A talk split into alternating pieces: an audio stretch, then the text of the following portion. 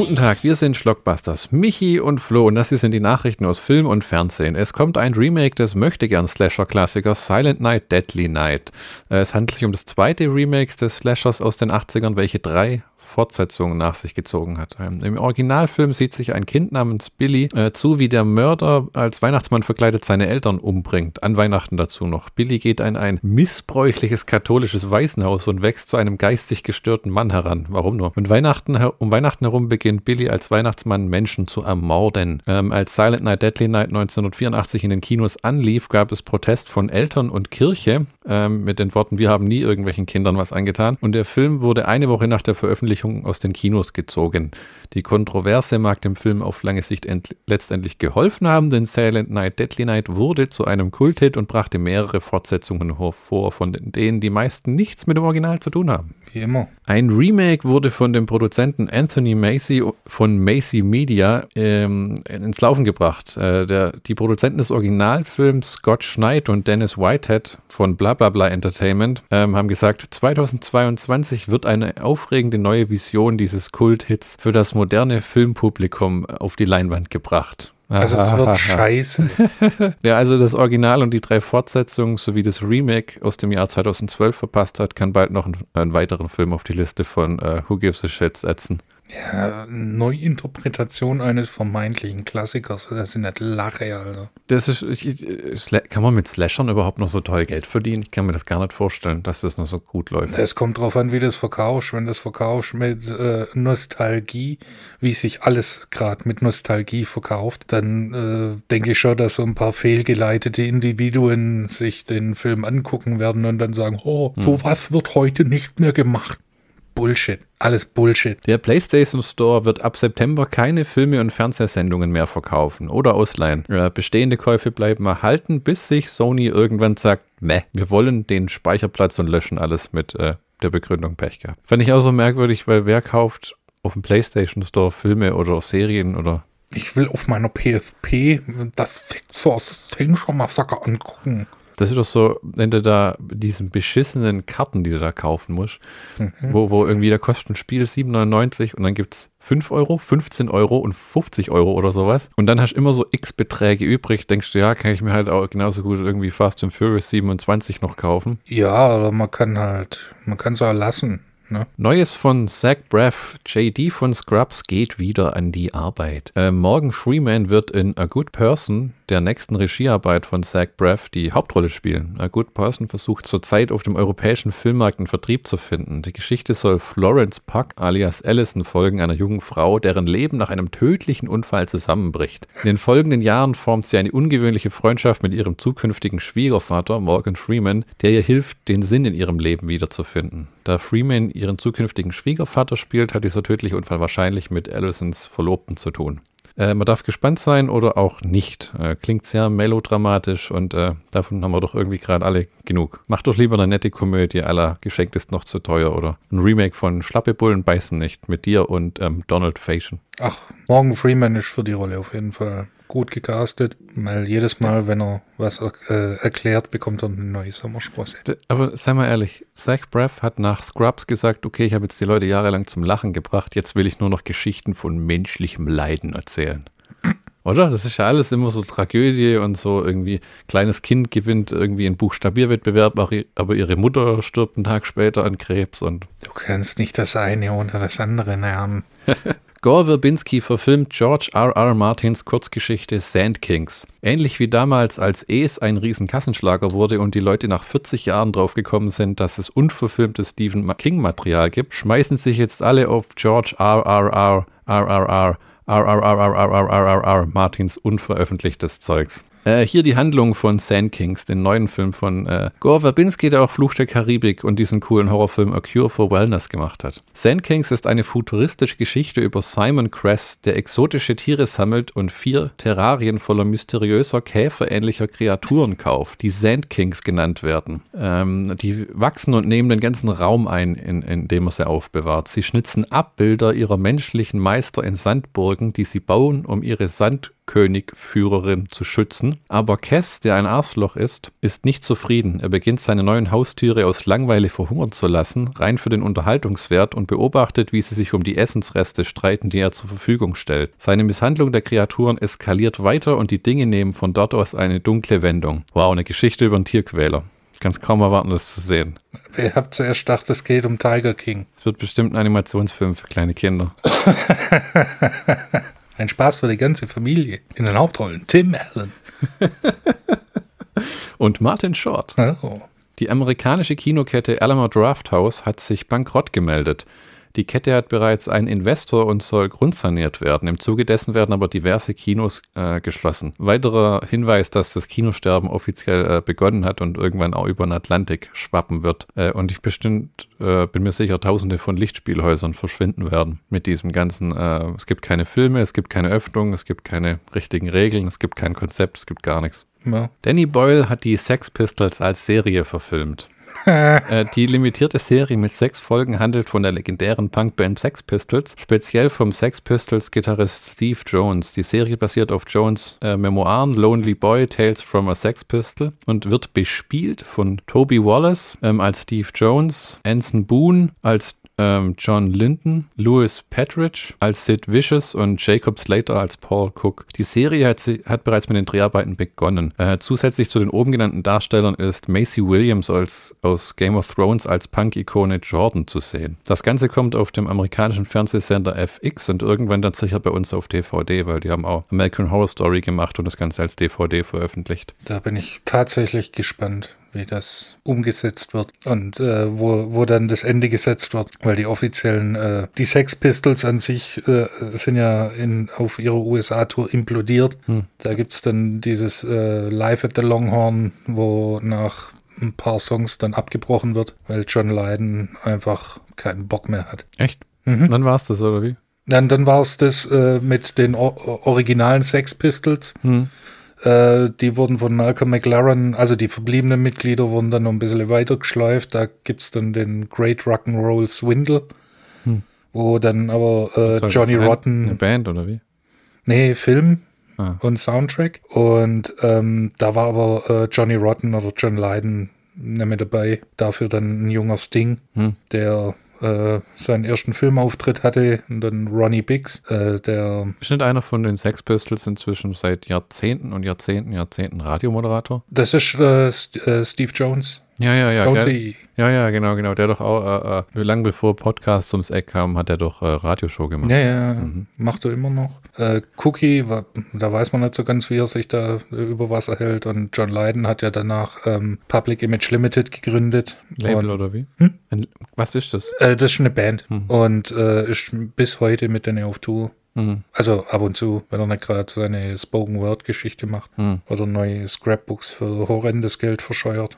Amazon hat die Serie Bosch mit Titus Welliver mit der siebten Staffel eingestellt, doch Bosch lebt auf dem kleinen Bildschirm weiter, wie man früher immer gesagt hat. Ne? Und zwar in einem ganz äh, sonderbaren und einzigartigen Deal hat IMDb TV den Startschuss für eine neue Bosch Spin-off-Serie gegeben, in der Titus Welliver, Mimi Rogers, Madison Linz ihre Rollen äh, äh, weiterführen. Ne? Also die übernehmen quasi den ganzen Cast, machen eine neue Serie, in der dann Bosch ähm, auf den Anwalt Honey Chandler trifft, ähm, welche immer gegen Polizisten ermittelt. Da hieß es dann, mit einer tiefen und komplizierten Geschichte zwischen diesen unwahrscheinlichen Paar müssen sie weiter zusammenarbeiten, also der Bosch und der Anwalt. Was auch verrückt ist, dass du auf einem einen Netzwerk eine Serie einstellst und auf dem nächsten Ja. im Grunde genommen es einfach weitermachst, unter dem Motto, ja, dann bringen wir einen neuen Charakter rein und den Rest übernehmen wir. Klar, die können die Set-Designs nicht abkupfern oder sowas, aber oh nein, das Großraumbüro wird anders aussehen. Los Angeles ist immer nur Los Angeles. Äh, ich finde es witzig, dass es rechtlich überhaupt machbar ist. Naja, ist schon Sonst- wieder was Originales. Sonst haben doch immer irgendwelche die Hand drauf nach dem Motto nix da.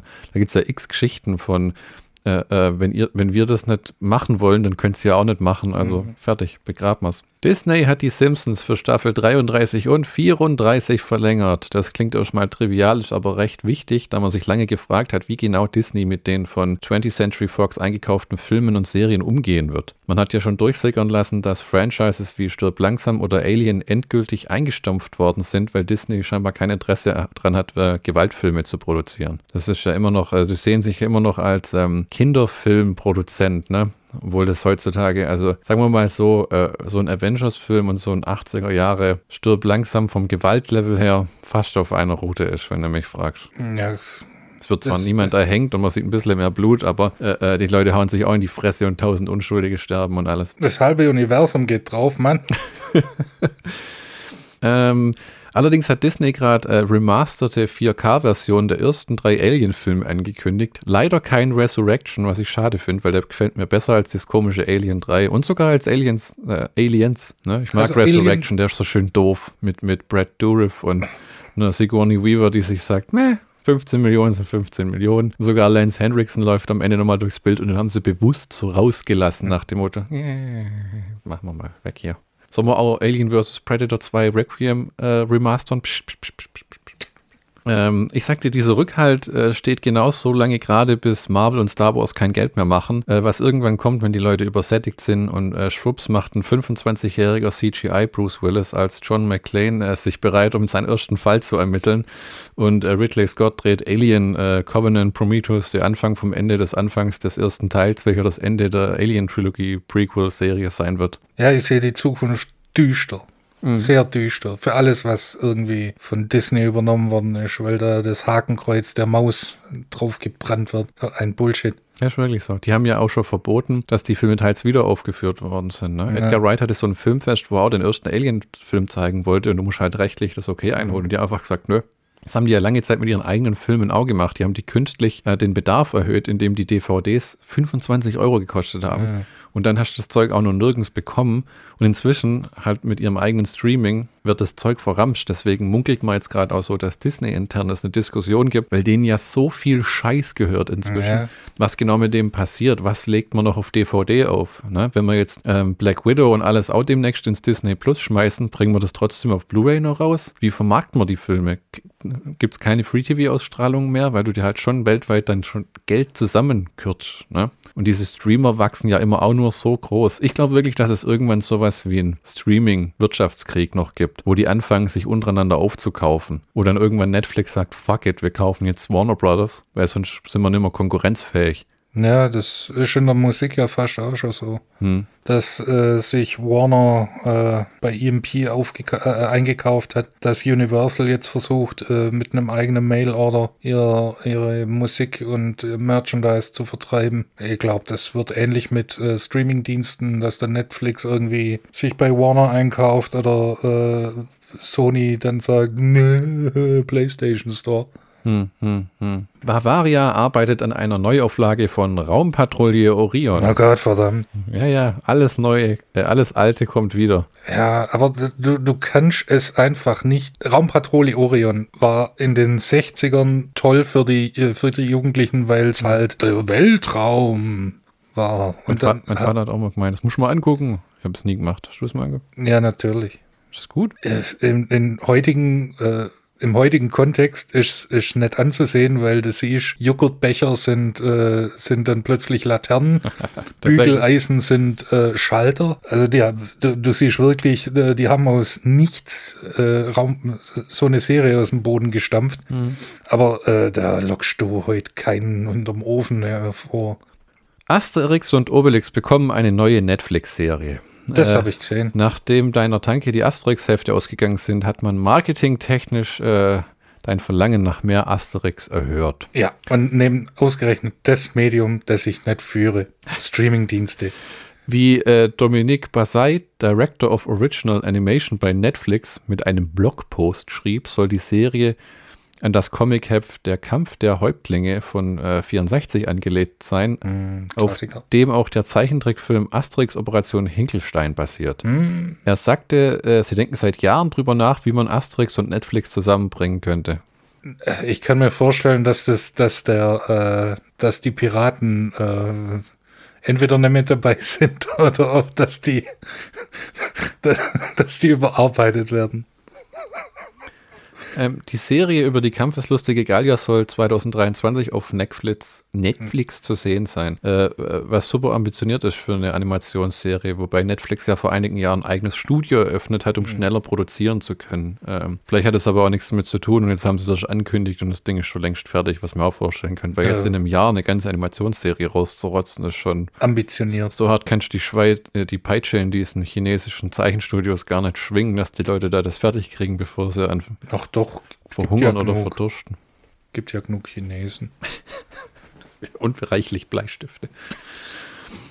Die Dreharbeiten zu einem neuen Evil Dead-Film beginnen noch dieses Jahr und zwar in Neuseeland. Sam Raimi und Bruce Campbell sagten, dass man erst noch Doctor Strange and the Multiverse of Madness beenden wolle und dann sofort loslegen würde. Die Regie übernimmt Lee Cronin, den bisher niemand so richtig kennt, was aber auch nicht Schlechtes sein muss. Die Heldin wird eine Frau sein, die ihre Familie beschützen muss. Einerseits muss ich sagen, juhu, andererseits auch buhai, denn nach drei Originalfilmen allesamt sehenswert und drei Staffeln einer Serie mit Bruce Campbell, welche auch sehr unterhaltsam war, einem Remake, das recht garstig äh, äh, rüberkam. Jetzt das hier, äh, ich glaube, das ist ein Fall von Bruce Campbell und Sam Raimi, die äh, jungen Filmemachern einfach einen Push geben wollen und dafür irgendwie diese Evil Dead Marke hergeben. Aber die Hauptrolle spielt eine äh, Frau, das klingt doch gut, oder? Ein weiblicher Ash, ja. Auch mit markanten Kinn. Hoffentlich. Naja, mit dem Kinn steht und fällt die Serie. Ich habe noch was Wunderschönes für den Abschluss. Oh. Hoffentlich hast du es nicht gehört. Ah. Nach vielen, vielen Jahren arbeitet John Cleese an einem neuen Filmskript. Und zwar zusammen mit Rob Schneider. Es geht darum. Weißt du, es ist eine Sache, solche News zu verkünden, aber es ist eine andere Sache, wenn Rob Schneider involviert ist. Das ist. Äh, das war gerade, ich habe es in deinem Gesicht gesehen, das ging von Oh zu Oh je. Ja, das ist. Das du weißt nämlich genau, dass John Cleese, der eigentlich auf Tour sein sollte und damit in den letzten Jahren immer gutes Geld verdient hat, jetzt ein Skript schreibt, in dem er wahrscheinlich keine Hauptrolle spielt, sondern nur irgendeinen so äh, irgend so alten General spielt, der dann seine Szenen in drei Tagen abfilmt und dann wird er irgendwie in zehn Minuten des Films immer wieder auftauchen, am Anfang und am Ende und mittendrin und Rob Schneider spielt noch die Hauptrolle. Damit kann ich fast leben, wenn John Cleese am Skript beteiligt ist. Ja, okay. Es ist trotzdem massiver Tritt in die Eier, wenn Rob Schneider involviert ist. Die haben so ein Bild voneinander gepostet, wo sie sich richtig lieb haben. Aber dann wieder John Cleese liebt jeden, der ihm Geld bringt. Ja. Es geht um in dem Film um die sogenannten Emu-Kriege. Das hat Potenzial. Ich lese mal vor. In den 1930ern hatte Westaustralien ein Problem, eine Überfülle an Emus. Die Lösung senden sie ein paar Soldaten mit Maschinengewehren los, um die Emu-Bevölkerung zu reduzieren. Äh, das ist seltsam genug, aber die Geschichte wird noch seltsamer, denn während viele Vögel getötet wurden, gedieh die Emu-Population weiter. Er wurde, das Ganze wurde von den Medien als The Emu War bezeichnet und am Ende gewannen tatsächlich die Emus. Die Viecher haben schneller gevögelt als es sind Vögel als als äh, die die abknallen konnte. Also in der Zeit, wo die drei abgeknallt haben und nachgeladen haben, ja. hat eine irgendwo schon hinten fünf neue rausgedrückt. Die Emo-Hydra. Jetzt schließen sich zwei Leute zusammen, von denen sie wahrscheinlich nie erwartet hätten, dass sie zusammenarbeiten. John Cleese und Rob Schneider um einen Film über die großen Emo-Krise, äh, die großen der große Emo-Krieg von 1930. Du siehst doch buchstäblich, wie John Cleese so einen australischen Gener alten Kriegsgeneral spielt, ja, ja, der dann irgendwie so tötet sie alle und am Ende sitzt er in so einer Hütte und wird von den Emus angegriffen und hält drauf wie noch was und dann. Äh ah, okay, ähm, mein anfängliches Ressentiment hm. gegenüber Rob Schneider. Ich habe immer noch Ressentiments gegenüber Rob Schneider, aber ich will den Film sehen. Ja, es klingt wirklich, es klingt abgefahren. Es ist kein irgendwie Iron Man kämpft gegen Captain America. Ja, das ist Bullshit, mal was, Bullshit. Das ist mal was ganz Neues, gell? Und Emo-Kriege klingt genauso bescheuert wie das John Cleese. Der hat ja, der hat ja diverse Filmscripts geschrieben, auch noch in den 60ern tatsächlich und ja, äh, 70ern. Aber was man halt so kennt, sind ein Fisch namens Wanda und ja. ähm, wilde Kreaturen. Ja. Und die waren und wirklich Pluto Nash. Aber, äh, das hat er auch geschrieben mit? Ach so, nee, geschrieben nicht. Nur mitgespielt und Kohle abgesandt. Ähm, das waren die Filmnews für den 11.03.2021. Äh, wir sind nicht schuld an dem, was da draußen passiert. Wir berichten nur darüber. Wir ja, sind Michi und Flo und zwar die längste Zeit gewesen und jetzt ist vorbei. Bis zu den nächsten News. Auf Wiedersehen. Und tschüss.